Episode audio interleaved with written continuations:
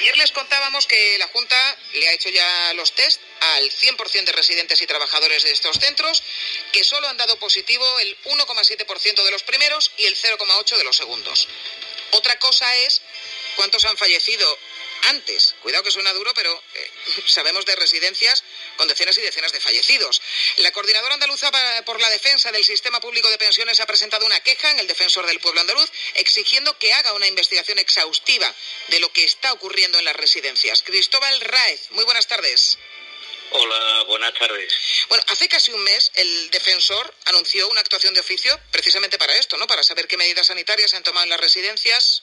La verdad que nosotros no hemos vuelto a tener noticias de esa investigación que estaría haciendo la oficina. No sé si a vosotros os han trasladado algo o es que la investigación que pedís es de otro tipo. No, exactamente. No hemos recibido todavía ningún tipo de, información al respecto. Estamos súper extrañados. Eh, tan extrañados que hemos, antes de, hacer la, este escrito de queja, de presentarlo en la oficina del defensor de pueblo andaluz, pues ya pedimos en la, ante la Dirección General de Personas Mayores y Pensiones No Contributivas de la Junta de Andalucía, eh, presentamos un escrito eh, ante el alto número de contagios y fallecimientos, solicitando toda la información posible sobre el asunto, eh, que nos dieran el número de fallecidos, personas afectadas, personas contagiadas, tanto residentes como, como empleados de esta residencia. Y hasta ahora no hemos recibido, pasándolo también la Constitución, el Estatuto de Autonomía y la Ley de Transparencia. Información simplemente, y no nos lo facilitan por ningún lado. Bueno, pues no sé, la oficina eh, del defensor tienen que estar haciéndolo ya digo que hace un mes ¿eh? que se anunció y todavía no sabemos nada. Exactamente, por eso hemos presentado este, esta queja. Bueno, la Junta de Andalucía, basándose en esos datos que, acabo de ofrecer, dice que bueno que ya está la situación bajo control. De hecho, a partir del lunes va a permitir nuevos ingresos de ancianos en residencias. ¿Compartís vosotros esto? O sea, el hecho de que los test haya salido, que el, porcentaje es realmente bajo del número de contagiados, o hay otros elementos a tener en cuenta? Bueno, esto yo creo que es una decisión muy muy precipitada que, ha anunciado eh, el señor Moreno, ¿no? Eh, en Bonilla. Eh, tenemos que centrarnos primero en, lo, en atajar lo, antes posible y poner todas las medidas posibles para atajar lo que está sucediendo en la residencia. Frenar este número de contagios tan alto que, hay. después ya pues empezar a plantearnos seriamente qué modelo de residencia pues queremos. Lógicamente el modelo que tenemos hasta, hasta el momento ¿eh? ha dejado al descubierto que, la gestión privada es nefasta y que solo busca beneficios al respecto ¿eh? Eh, y que es inservible y a todas luces.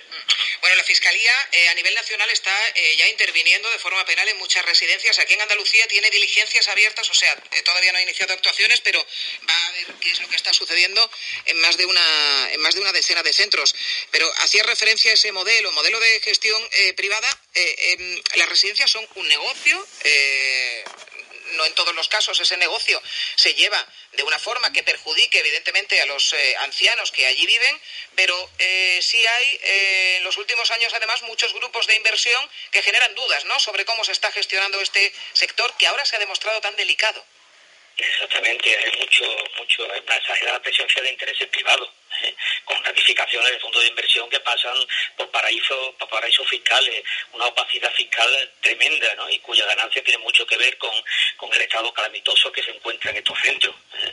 ya sea por la dotación de personal, el material, instalaciones, prestación de servicios, y ahora estamos sufriendo las consecuencias, estamos viendo, eh, realmente viendo cómo está funcionando este modelo. ¿Y servirá, creéis, claro, eh, servirá eh, esta desgracia que estamos todos padeciendo para cambiar ese modelo de cara al futuro? ¿Soy, ¿Sois optimistas en este sentido o no? nosotros somos optimistas, vamos a estar en la lucha, vamos a estar ahí y lo vamos a exigir. De hecho, ya estamos preparándonos en toda la batería, vamos a tirar de todo lo posible e imposible ¿eh? Eh, y vamos a seguir para adelante en, nuestra lucha. Esto es mm, eh, de estas instalaciones, pues como hemos dicho en nuestro comunicado, en nuestro escrito de la defensa ante el defensor del pueblo, la situación de estas instalaciones contradice la Declaración de los Universal de los Derechos Humanos la Carta de Derechos Fundamentales de la Unión Europea, la Constitución Española, el Estatuto de Autonomía, ¿eh? que, eh, bueno, que eh, hay un compromiso de la administración con, con dicho colectivo y cuya residencia que dotar de personas sanitarias suficientes, eh, además del resto de servicios. Cristóbal Raed, de la Coordinadora Andaluza por la Defensa del Sistema Público de Pensiones, gracias por habernos atendido. muchas gracias a ti. Alcanzamos las 7 y 48 minutos de la tarde. Sigan prestando atención. Carlos Hidalgo.